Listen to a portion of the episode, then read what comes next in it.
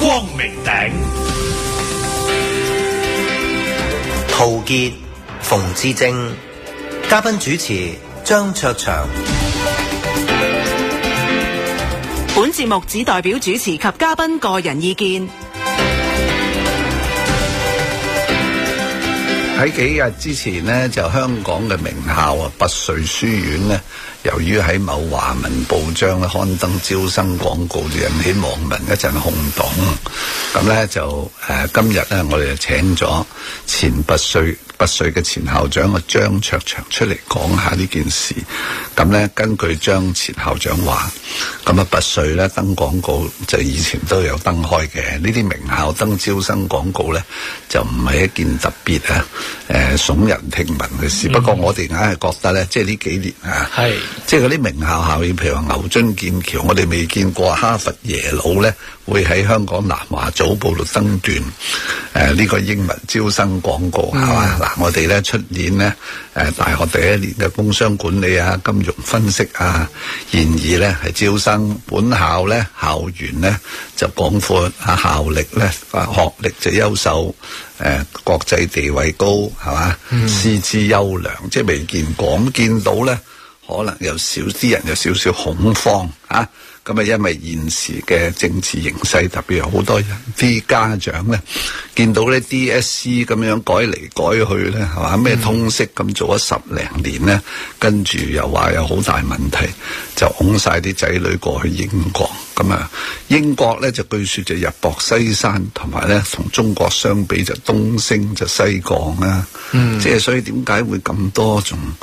嚇誒呃咁多家長仲親英戀殖咧，即係呢個問題，我同傑諗嚟諗去都唔明。誒，唔好講咁多，今日請阿張校長嚟講。係陶傑，你好，好耐冇見啦。係啊，係嗱，我就首先咧就講一講咧招生呢樣嘢咧，真係如果係引起一少少嘅轟動咧，可以為小題大做。其實咧就本來冇乜事嘅，陶傑你唔講咧就冇人理嘅。你一唔係我講喂呢網民講啊？你都有阿博講士，你都有份講係嘛？我喂我睇我係我係 responsive 同埋 proactive 嘅，我唔係明明兇手之一就係你，係啊，我我覺得陶傑係即係將一件好小嘅事咧就唔係我係化大咗。我係咧將社交媒體咧，我係嗱，你睇翻咧係引起我一隻歲月嘅懷舊，因為我真係未見過咧拔萃咧喺報紙登廣告。有嘅，其實陶傑我細個咧就見過博韻啊，誒唔係呢個星馬做鬥嘅啊，我要星搞路清楚一樣旗啊嘢，就登廣告其實登廣告咧就唔係表示咧冇學生。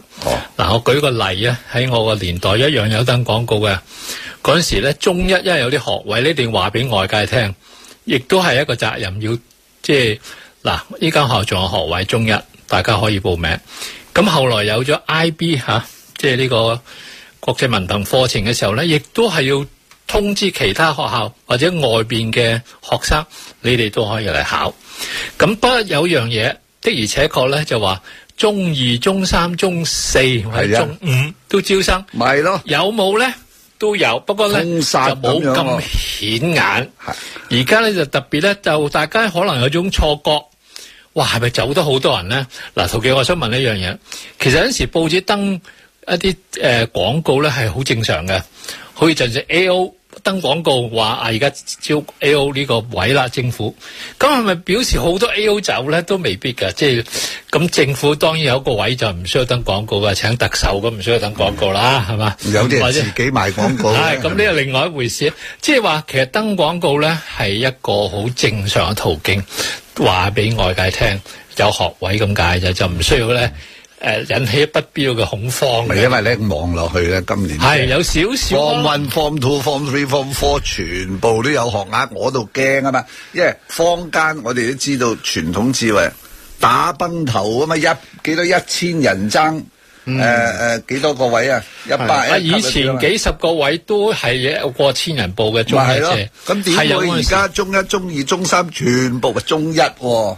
喂，中一有嘅，中一都要外，因都為有學額一定要有啲留啲學額咧，係俾外界嘅，呢嗱度有幾十個。呢個我就問翻你，咁係嗯人都知啦，咁使唔使打攞話俾人聽咧？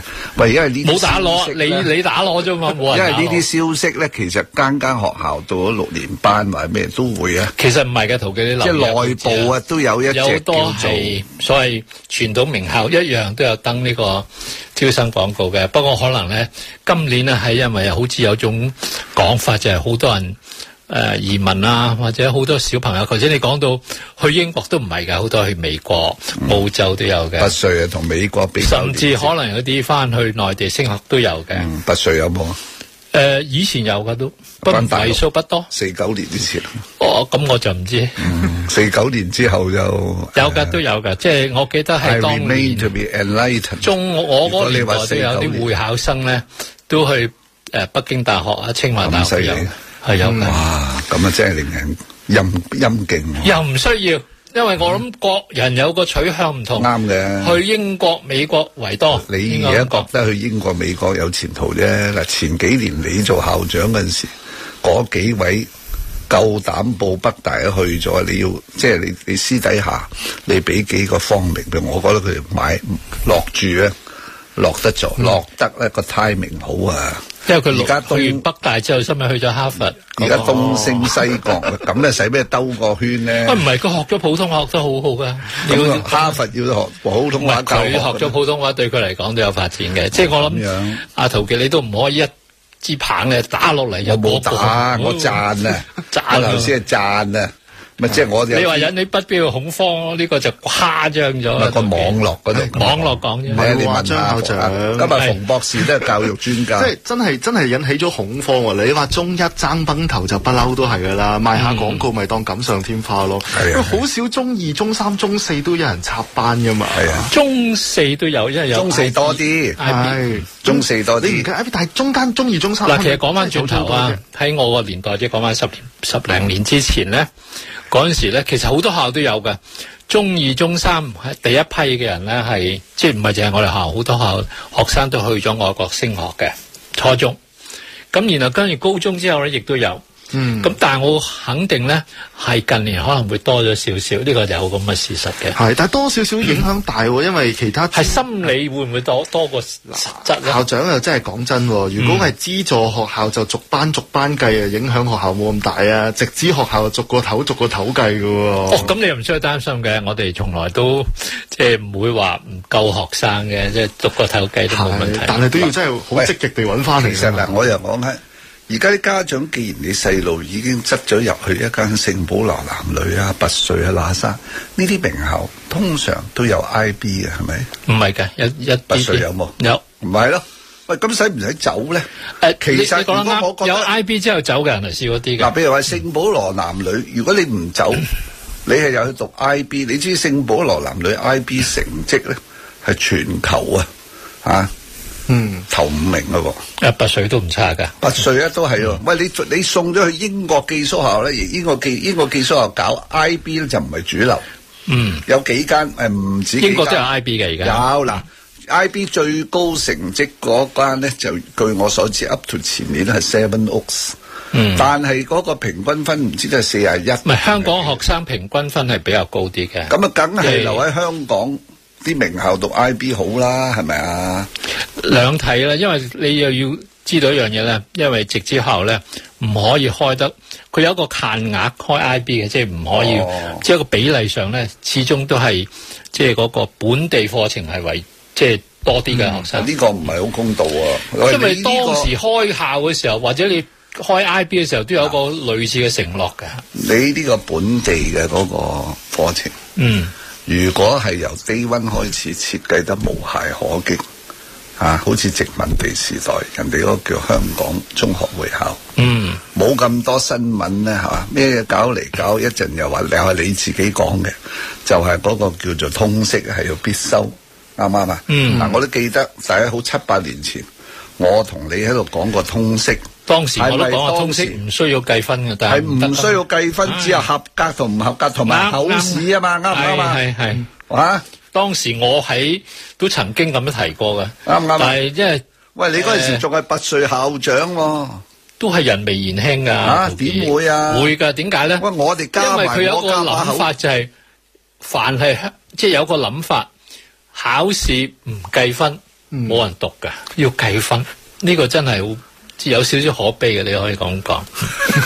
嗱呢啲係中國人特有嘅虎媽分數，誒、呢、個叫做誒、迷戀主義啦，係嘛？佢容易分都我，唔即緊係要，啊你搞彎咗一科通識，OK，而家又到呢個叫中國歷史咧，啊，就好多政治嘅爭議啊。仲要加埋呢個國安課程啦，分分鐘入哇面要搞啊唱下呢個抗日歌曲啊。而家又話咧要加入呢個抗日歌曲，要啲學生要着唐裝翻學啊，據說係咪？嗯，咁啊為 IB 咧就不受影響。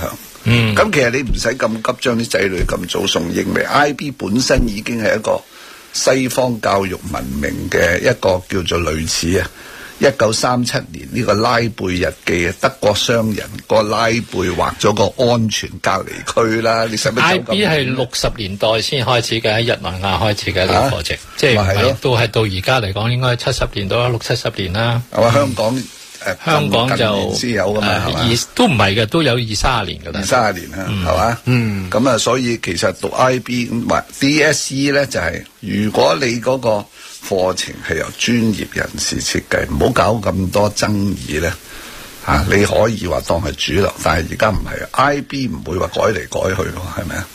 唔係噶，IB 嘅課程五年都要有一個少少嘅改動啊，要隨即係點啊啊，與時並進嘅，即係唔可以話但咧係佢個佢係改僵化嘅。係，但係校長佢改唔係我哋自己改嘛，係係話改到成頭一齊改啊嘛係一咁齊啊改嘛，係你 DSE 直情話是個通識佢自己個大鑊啊嘛，係仲有啊嘛嗱，其實講翻轉頭咧，DSE E 嘅通識咧係有少少係取經自呢個 IB 裏邊一個 TOK 㗎，哦，即係佢學人，有少少啦，唔可以話學。佢模仿人。 T.O.K. 就講嘅 theory of knowledge 啊 theory of knowledge，喂，呢樣我覺得唔啱唔啱誒中國學生噶喎。唔係幾好噶，因喂為呢個第一思考課程係一個好重要喂，嘅而家環節最大鑊最忌就係思考啊，思咩考啊？都唔係嘅。其實你要諗翻轉頭，香港學生都識諗嘢嘅。嗱，我問你，而家你話思考，而家中國歷史而家最新嘅教育嗰個指引就係一定要嗯加入就叫做英國對香港嘅佔領係非法嘅。嗱，呢個咁嘅準唔準思考咧？呢個題目我未睇過嗱，我唔係要辯辯唔係論，即我請係教有你冇咁嘅事先嗱，而家我哋睇問翻一問顧啦問，誇大咗係嘛？香港啱啱就出咗個 EDB 出翻個國安課程入邊啦，就諗住用滲透各科唔同學科底下咧，都教啲國安嘢。咁啊，國家安全入邊咧，歷史科就講到啊，秦朝以來香港嘅一部分啦。誒、抗日嘅歌曲我哋可以喺度播下，做下啲學生活動啦。經濟課堂嘅時候講下中美貿易戰對於國家嘅形勢影響啦。喂，其實而家呢啲課程係越改越金喎，即係嗱，啊張校長雖然都唔係喺香港學口袋啦，咁啊，如果我哋如果你仲係喺一間學校入邊，同樣地要 handle 呢啲課程，喂點算啊，校長？即係我哋係咪應該當睇唔到份文件抌咗佢算啦， 定係開多幾個 IB 位算啊？其實咧，我又唔可以話不在其位就唔可以講嘢，即係我我我，你頭先講嗰個係咪已經成為咗事實先？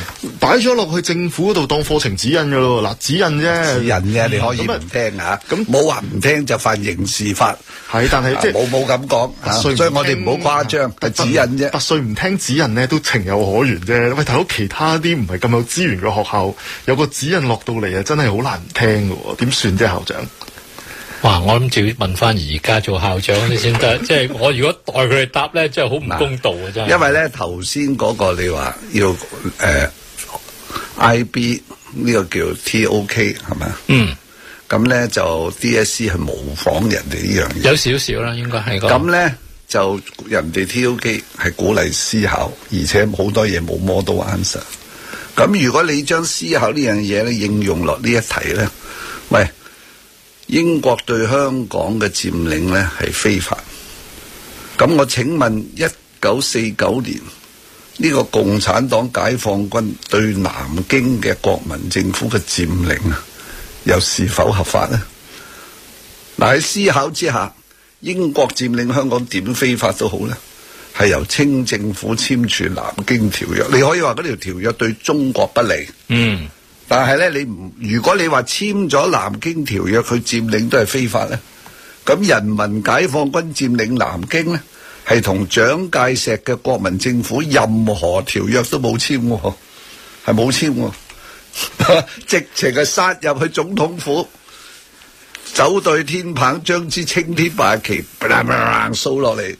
話咁呢個佔領係合法定非法啦？呢、個 open question，open 啊，我嗯嗱冇任阿徐何傑立我覺場。得呢個咧屬於係即係國中國嘅內戰一個情況，咁啊複雜性係大過咧。即係亦都可以講話，你好難叫做佔領嘅，即係兩邊，即係你軍閥時代咁，大家割據，即係香誒、呃唔係毛澤東有一首七律詩叫《人民解放軍佔領南京》，就係毛澤東咁講：中山風雨起蒼黃，百萬雄師過大江。虎踞龍盤就金勝色，天翻地覆係蓋而康。佢自己講嘅叫佔領。咁呢個咧，唔係嗱，唔好啊。嗯呢個問題我覺得冇摸到 answer。啊，唔係就係咁樣樣嘅歷史科指引之下，嗯，是否容許學生？冇 model answer，啊誒因為冇 model answer 先至係一個歷史科其中一個好重要嘅意思嚟㗎。嗱，呢個第一，第二、最新嘅指引就係五四運動。嗯最新咧就係一個指引就係話，雖然啊啊係有外國嘅影響，但係咧中國文化同埋傳統咧係係仍然可以咧係保存。嗯佢加埋呢一句，就據說咧，即係國安法嘅規定咧，叫文化安全。嗯，喂，呢個係一個好新嘅概念。你有冇聽過阿馮馮生？文化安全咧，如果睇翻啊啦，而家你睇翻中文大學有其中啊，香港大學其中一個沙地阿拉伯個學生係做咗份博士論文，就係、講文化安全嘅。喂，咁但係文化安全呢啲咁嘅 concept 都真係得沙地阿拉文伯化嘅，我覺得有冇有咩 先叫至會講嘅啫嘛安唔安全呢？又文化安全我都係第一次聽啊。我第一次聽。嗱，陶傑啊，我咧第一次咧嚟到呢度，我開頭以為嚟咧就講下修身嘅問題啦。 咪啊收身講完誒啦，講完噶啦，已經咁我可以走噶咯喎，其實。唔好走，唔係我哋今日大家研究下啫，係嘛？嗯，喂，呢、個文化安全，你可以講下孫中山建立民國之後下令，嗰啲女人唔准扎腳，都係扎腳扎咗一千年，都係破壞緊呢個中國婦女嘅文化安全。唔係，即係嗱呢啲咧，嗯我唔明啊，呢啲全部 open question，即係。我就係諗，如果一間好似拔萃呢啲以往係咁 liberal、咁 open mind 嘅中學，或者當唔好講拔萃啊，喇沙喇沙仲快。你如果係咁咧講，喺面臨咁嘅氣我哋會氛之 define 下，即係要界定乜嘢叫安全。呢、個真係好，淨係拗呢個安全呢兩個字都有排講喎，真係係嗯嘛。點樣叫文化就係文化係嘛？啊但乜文文化改變係咪即係等於以往嘅文化已經不再安全咧？喂同埋文化安全其中一個大嗱，政權嘅安全、國家安全咧都仲幾清嗯晰，但真係未聽過文化安全。係啊，同埋當所有嘢升格到安全嘅時候咧，真係有啲不容討論噶嘛。喂，但係好多男校咧，真係啲學生係會即係會亂亂講嘢啲噶嘛。咁如果當其時係校長面對呢個問題，咁點做咧？即係係咪應該仲俾佢講多兩句咧？學生要唔係，首先咧，鼓我哋勵係學生鼓勵學生，唔嚇好理咁多，pass 咗個考試先。嗯，會唔會係咁？文化安全都要考試嘅咩？咪以後係根據呢個我覺得呢個指引係啊阿陶傑會唔會將一某一個即係呢個所謂界定嘅嘢咧，都未如果都未曾搞搞清因為楚咧，就你知講安全唔就係比話較間間校長都學校都好似你咁有性格噶嘛？好多校長都係有少少你千祈唔好咁講。而家我咧政務官咁樣，我唔可以代任何人講嘢嘅，即係代表自己嘅啫。啫。上邊既然係咁，我哋嗱嗱聲 comply 噶嘛，即係要遵守。嗯咁就會變咗將五四嘅文化安全呢、個我哋從來未聽過嘅咧，就直擺入去嗰個考試嗰、個、呃你就算史學大家余英時都冇講過文化安全呢樣嘢嘅 喎。我最記得佢有本書講翻自己嘅時候，佢當時佢當然五四嘅時候佢好後生好細個啦。佢話都到後期佢先知道呢樣嘢，即係啊冇喺啊喺個後做學嗱，生呢個文化都唔知安全咧，我舉個例啊，以前曾光咧喺何中中做校長嘅時候，規定女生咧係要着誒湖水藍嘅長袍上學，而家已經咧就嚇、啊雖然咧就冇改到，但係嗰陣時何中中話先生都要。咁而家先生唔使啊，已經可以自由着西服上，咁係咪破壞咗何中中校長定落嘅辦校嘅 dress code 文化安全呢？嗱，呢個咧呢個扯得比較啊勉強咗好啦少少。新聞翻嚟再講。坐定定揾啦啦 move 有錢剩。即係今日咧，頭先我哋請聽啊教育家張卓祥講，即係因為近年咧呢啲中學嗰啲課程教育咧好政治化啊！我一聽到你話喂咩叫文化安全，你話先 define 咁我就放心啦，因為呢個咧係西方自學啊嗰一個咧激濁揚清第一步。因為你好多嗰啲大嘅名詞係嘛，例如咩叫誒 sexism 啊，跟住嗱嗱呢個最近幾年啊，外國啊喺度爭論嘅咧個性別嘅問題，性別有兩個稱呼，一個叫 sex，一個叫 gender，、兩個啊個 definition 都唔同嘅。sex 咧係 more or less 係 biological，即係生物學上係咪？你話呢個係雌性定係雄性？但係 gender 咧就除咗 apply 落去人之外咧，仲有你係男性同女性 associated 嘅一連串嘅誒、呃叫做有可能嘅叫 ideological judgments 啊，好深噶，嗯，係嘛？其實呢啲好犀利係啊喺 IB 嘅 TOK 都有提嘅，即係我諗所謂界定一樣嘢咧，唔係啲新鮮嘅事物，即係問題就話我哋可以客觀地去提一個問題咁解啫。嗯即係呢、個呢、個所謂嘅定義嘅意思咧，唔係話定義就係死嘅，唔係嘅，定義都好多所謂解釋嘅方法。嗯咁、但係咧，始終都係用一個比較客觀嘅態度去睇一個問題。嗯其實我諗讀書又好咩都好。誒、呃有時會唔會客觀啲去睇問題，咁就會冇咁多呃所謂個偏見喺度。嗯因為英文嘅名詞咧，你要知道二百年來咧，即係西方個文化，唔止係英文啦、嗯德文啊、法文咧，佢工業革命之後有好多人民方面嘅嗯進步，冇錯，佢咁啲好所以佢緊要啊。佢嗰啲名詞咧係豐富啲嘅。嗯，咁咧通常係有佢出現咧，先至咧中誒誒、呃中國咧先至會知，例如呢個咩德先生、蔡先生係一個例子。係又例如英文裏邊一個叫 civilization，叫文明；一個叫 culture，叫文化。嗱，文明同文化有乜嘢分別咧？嗱，呢啲如果要一旦 come to defining 啊，呢個叫做定義咧，哇，真係寫到幾萬字㗎。我哋博士論文嚟㗎啦。有人認為係 culture 係高過 civilization，嗯，即係誒嗰個文化咧係高過文明嘅。咁有人已經認為文明咧係不同文化嘅 streams 啊匯聚之後一個龐大嘅體系，嗰、個先叫文明。嚇、有人話喂唔係文化咧，係多少係關於一啲非物質嘅。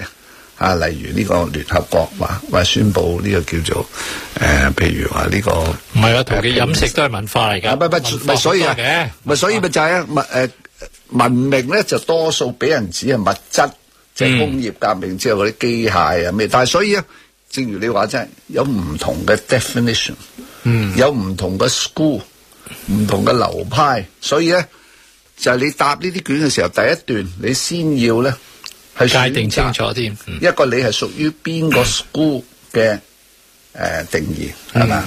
同埋呢個 school 咧背後唔單止係一個即係學派嘅分野啦，仲要嗰個住人。隱隱然而家咧，就喺西方有埋政治立場添。冇錯，即係唔單止有政治立場啦，甚至乎背後嗰個字根來自嗰個地方，可能佢帶來嘅傳統咧，都對於嗰個字眼有啲唔同嘅理解。咁但係即係一般嚟講，我哋以前讀書咧，就香港好特別嘅嘛，因為相對地都比較、即係國際化啊，即係可能內地對呢隻字眼義和拳佢有一定嘅理解，咁啊對於香港人嚟講係有唔同嘅理解，咁所以一直以嚟都相安無事。咁啊中學咧就有得你啦，即係大家讀到書就得啦。咁但係而家我哋面對住呢、個即係教育新常態咧，你覺得我哋仲可以即係點樣去解釋呢啲字眼啊？真係困難好多。我相信即係有陣時我諗翻，啊、 都唔知係咪我走得快，好好世界啊。係一直情。但係咧，我睇翻而家嘅老師的而且確係好辛苦，因為佢哋要面對嘅唔單止淨係課程裏邊一啲嘅所謂好多枝節嘅問題，甚至可能對家長、對學生，佢應該採取咩態度呢？因為老師十應該嚟講就應該係好客觀去將一啲嘅信息或者知識傳授俾學生啊嘛。咁但係而家嚟講就好似嗰個要求同埋好多嘢係唔同咗，所以我覺得而家做教育工作者，特別係老師前線工作嘅係好辛苦。所以先生啊、教師都辭職啊、移民啊，而家好嗱，我啱啱就喺我 WhatsApp group 入邊咧睇到啦，隔離啊又係九龍塘區其中一間學校唔見咗十五個老師，北區元朗區咧有一間學校又係名校嚟嘅，冇咗十六個老師。咁啊，喂，而家每一間學校平均都得六十零個老師，一走走十幾個。咁、啊，喂，呢、個對學校嚟講有冇影響啊？即係我真係唔敢講，因為聽日走嘅係咩老師啊？通常都係可能佢有其他嘅原因先離開。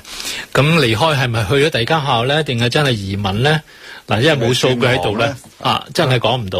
咁，但係如果我哋萬一真係一次過走十幾個，哪怕佢新老師都好啦，對於學校成個穩定係咪即係有冇有冇即係影響嘅咧？我好難講，因為如果你話嗰間學校已經係上咗軌道嘅話咧，老師嚟都可以即係好快，亦都適應到。咁、但係你話嗰個人數上嘅流失咁大咧，係一個都真係幾頭痛嘅問題。我只能夠咁講。係，咁但係我哋點樣可以再請翻？因為而家冇噶咯喎。如果我哋啲老師真係走去隔離行，嗱教協就話有兩成係離開，直頭唔做教育界添啦。咁嗰個我哋嚟緊嗰個形勢，即係始終都要教書㗎，即係係咯。咁點算啊？你呃睇翻轉頭啊，以前有個年有個時期咧，就教師過剩嘅，喺、個年代就有啲所謂叫肥雞餐咧，就希望老師可以提早退休啦。咁而家睇嚟就呢個肥雞餐應該行唔通啦。咁會唔會就話？但係我哋調翻轉睇咧，亦都係每年都有誒、呃教育大學都好多新嘅老師啊，或者誒係、其他大學都有，即係呢個情況要睇，真係市場上嗰個調節係唔係我哋喺呢度就咁講就解決到？我諗嗯教大好多老師出啫，咁即係好多時候你知，你間學校都唔係請好多教大學生啦，係咪？咁啊，喂，咁係真係唔夠噶嘛？同埋人才流失嘅時候咧，其實家長反而擔心呢樣嘢，會唔會我哋未來面對個環境好唔同㗎？即係而但係家因為呢課程有啲變，資訊咧，一話喂某間學校走咗十幾個教師，嗰啲家長會真係恐慌。嗯呢個咧真係可能導致到咧，即係譬如話拔萃登廣告由 form one form two 啊嘛，即係呢啲係一個一個感覺啊。呢個係誇大咗，我諗係嘛呢個咁但係咧，即係十五個教師一齊，即係同一年辭職咧，呢、個就係數字啊。嗯咁所以呢啲以前咧係冇乜點發生。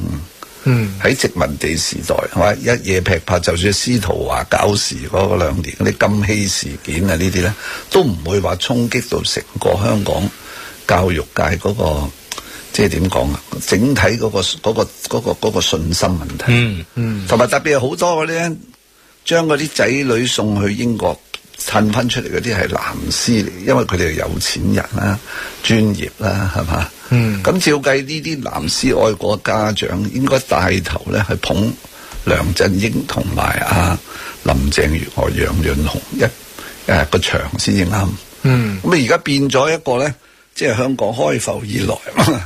係未見過一個咧啊，嗰、個口頭同埋嗰個心同埋對腳啊，呢三副器官，即係個個口啊，係啊同埋嗰個心同埋對腳啊，即係人體呢三種器官唔。協調，對於教育嗰個理念同埋個行仔女行為選擇之間出現一個高度嘅不協調同埋嗯落差嘅現象，即係我哋 put it rather academically 啦，嗯係嘛？即係我哋科學少少咁講，我冇話啱定唔啱，即係呢個咁嘅紊亂嘅現象咧，係嘛？即係阿都陶幾傑，啊我諗難呢搞個。咧可能要到嗱，而家即係你睇呢一兩年都都啲學生都痛苦，老師好痛苦，要網課啦，或者甚至呃誒啲、小學嘅學校咧，只能夠上半晝啦，即係下晝本來有活動都要係啊都唔得。再加埋疫情，咁呢個係一個相當痛苦嘅時期。誒、我唔知道到今年暑假之後嘅情況會點樣，即係而家嚟講，誒、有冇人心惶惶呢樣嘢呢？我又唔敢講，真係即係如果你話我而家啊喺度咁得睇住，但係睇唔到嘅有啲嘢真係可能要過多幾個月個情況會係惡化咗，定會好轉翻啲？真係我唔敢講。但係校長而家人心惶惶咧，過多幾個月我驚睇嘅時候都遲咗咯喎，因為過到去九月，如果英國開翻關，真係一走，咁我哋就真係唔見咗幾班咪㗎你而家黑心啲求神拜佛啊，望英國九月冚冚聲啊，又有一隻唔知邊唔係你睇翻轉非洲頭，變以前種都曬有好多學生係喺香港去英國讀書嘅，而家會唔會多咗咧？我就唔知啦。但係聽聞有一間好著名嘅女校誒，唔講邊間啦，個啲女孩子好高竇嗰間，每級唔見咗一班喎。唔係啩？ 係啊，呢個係咪真㗎？定即誇大啊係？同你嗰間好熟嗰啲咧， 係啊，所以唔見每即級係唔開見 party 都互相約㗎啦，嗰陣時每級唔見一班就真係好大鑊喎！真係如果唔係唔係唔係，係你搞清楚嚇，係每級佢本來係金字塔式就開少一班啦，嗯，定係每級咧就流失咗一班。流失咗一班，因為啲爸爸媽媽因為可能都啊又有錢啦，個女又可能準備去英國提前一年去啫，咁咪上一個提前一年去，下一個提前一年去，搞到級級都唔見咗一班咁樣，咁所以其實呢一個人心惶惶同恐慌又唔係真係咁感覺唔到喎。所以喺呢、個 in the light of 呢個咁嘅背景，你仲係點樣？即係佢哋話喂大灣區，我想象唔到咧。譬如嗰啲名校拔萃啊、喇沙啊、嗯、聖保羅男女啊、誒、女拔萃啊、聖士體化啊呢啲有冇因應呢個將來大灣區嘅遠景？你應該同楊潤雄咧，每間學校派個代表，我哋踴躍支持大灣區。請教育局同我哋咧喺大灣區，無論邊個城市都好啊，江門啊、中山，喂，攞定幾個牌，係嘛？嗯，我哋咧入大灣區辦學啊！喂，而家未講到呢樣咧，你每級如果少咁一班咧，仲大咩灣區啊？嗯，係嘛？ 咁可能就係因為要去大灣區，咪頂翻條數咯。嗱，近排今日啊，都都唔係近排啦，琴日啦，教育局好似出咗份新 memo，就話鼓勵啲香港名校翻去開一間學校。咁返我大陸哋都知啊嘛有一間培僑啊，應該差唔多開啦。咁培啊，僑係咪名校先？啊好明咪 define 啊，係傳統學校，好傳統。啊，傳統唔等於名校啊！唉，咁咪係啊啊啊啊！專家你誒、啊、聽啊校長嘅，你去 define 咩叫名校？名校咧係外外邊標即係籤。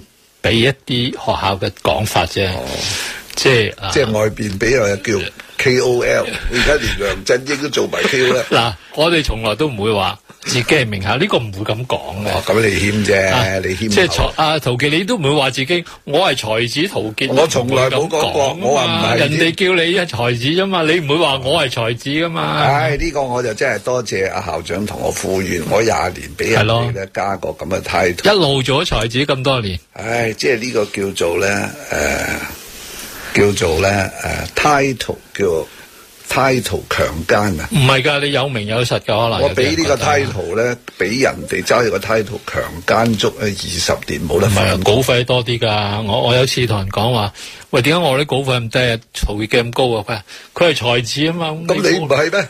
我才咩子？哇！講到張卓祥咧，即係我細個中 form one form two 買啲大拇指都成日睇睇呢啲專欄，嗰陣時有睇㗎啦。梗係啊！話你同啊，即係也斯啊、西西啊、啊仲有聖保羅誒、何福仁誒大詩人嗯何福仁啊，話何福仁寫嘅新詩啊真係好嘢。哦，佢最近有本詩係講疫情啊嘛。啊！佢以前有一首疫詩情叫中的做愛情啊叫做《海的問題》啊，嗯，你有冇睇過？思考㗎，思考型啊嘅。喂，佢嘅詩咧係即係鼓勵人哋去思考。嗯，仲有一首咧好長嘅叫做應該叫旅遊旅遊地圖啊，嗯即係仿一個香港嘅旅遊嘅大街咧，係同啲遊客講下呢度係落馬洲。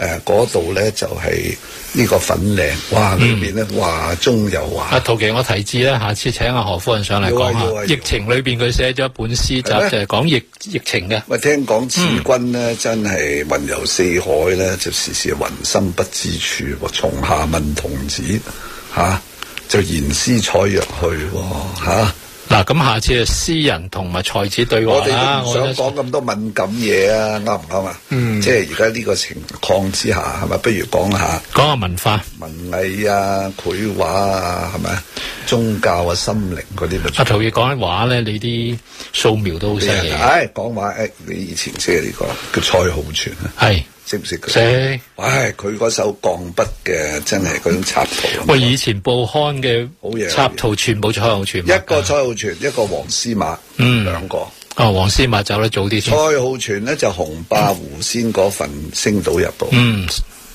誒、有藝術味同埋 minimalism。黃司馬咧就 down to earth 啲就明報啊，嗯即係呢兩位畫家嗰陣時即係啊嗰陣時唔係講句難聽啲，有得撈㗎，嗯點會搞到而家咁樣啊？啱唔啱啊？係嘛？所以你話如果係歷史教科書話咧，叫啲學生講呢個港英統治時代點樣民不聊生啊，啲人要食樹根草皮啊，呢、個唔啱㗎。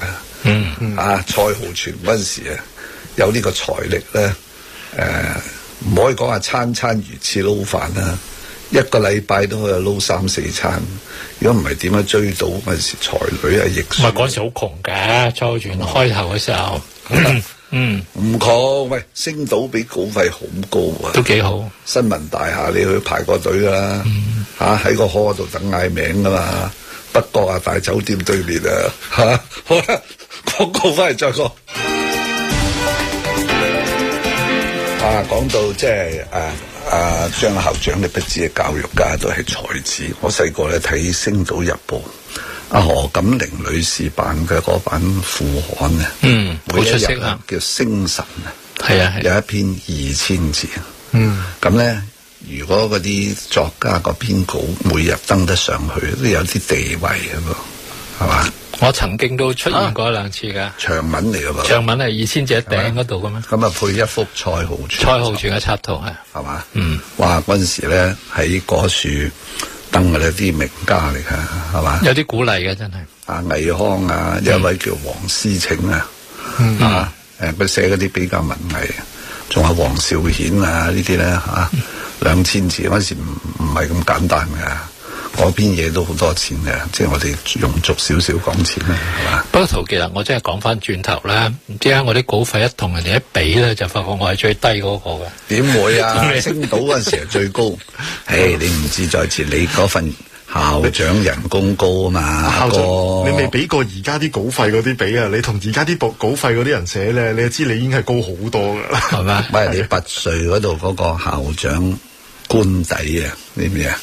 個地位啊，係僅次於港督府 啊！呢個誇張到無論啦。咩誇張啊？ 喂喂，你歷屆啊，嗰個校拔萃長啊個宿舍咧起咗小學啦，已經改建咗。嚇係啊啱，噃。冇辦法啦嚇。喂，你以前有一位校長咧係混血人士，姓施啊嘅，哦，佢係河東係啦爵士嘅律師嚟東㗎，爵士嘅御用律師。係啊係。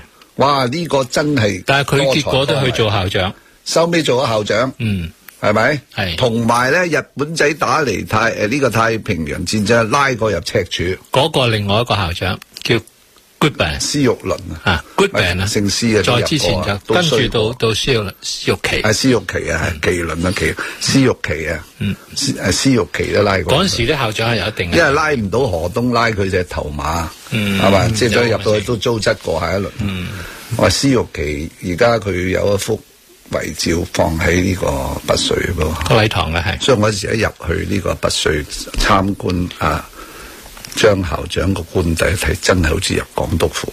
嗯歷屆呢啲校長咧，嗰啲玉照咧，有一擺喺禮堂嘅，擺擺喺禮堂。擺禮堂啊，係嘛嗯？我而家都呢有張樣相喺度冇人冇人 query query，一定唔係誇張喎。係你講啦，香港三大官邸，OK，第一總督府，第二香港大學校長官邸，第三就拔萃書院校長官邸，咁講嗯啦。同樣地，三個官邸都喺個小半山上邊，係啦你就知個設計幾似啊？啊，呢啲咧就叫 decency，英嗯文點點樣譯？啊我唔係好識，叫 decency，有種優雅地咧，咪係優雅嗯咯，呢啲咪叫文化咯，啱唔啱啊？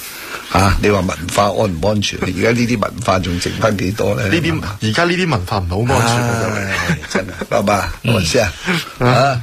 啊，咁啊，當然一拔萃都出都有時都出過爭有啲爭議嘅校友嘅。嗯最近有一位曾經做過局長喺美國不幸蒙難，咁都希望佢都佢翻咗嚟啦翻翻咗嚟咗嚟，嗯有冇見過佢？我見過佢，見啊見過佢冇嘢。咁你仲揾唔揾個飲茶代我哋光明頂問候下佢？好，睇新佢都係啊聞真係好出色嘅音樂家嚟。啊，佢喺佢有一個同學咧喺嗰度寫信保薦，叫做 Stephen Chan，唔係而家個陳志宏，叫陳新元啊，係我親戚嚟。嗯嗯嗯喂，MIT 嘅。啊，所以你哋拔萃咧，學校友真係唔簡單。